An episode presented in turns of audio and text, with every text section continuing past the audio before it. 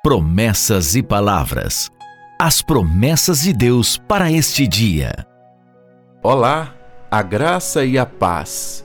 Que alegria mais uma vez estarmos juntos com o nosso Promessas e Palavras. Hoje, nosso 22 segundo encontro. Porque onde estiver o vosso tesouro, aí estará também o vosso coração. Porque onde estiver o vosso tesouro, aí estará também o vosso coração. Hoje quero convidar a você a refletir nesta pergunta: onde está o seu tesouro?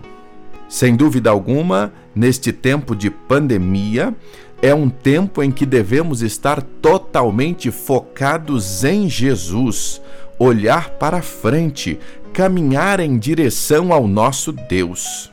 Lembre-se que todos nós que cremos em Jesus temos inúmeras razões para olharmos para frente, para a eternidade.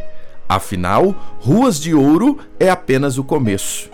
Não olhe para trás como fez a mulher de Ló. Aonde o seu coração está apegado?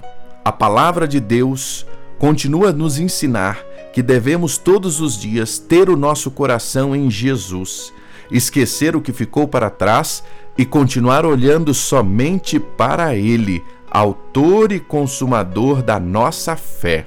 Afinal, aonde estiver o nosso tesouro, ali já está o nosso coração.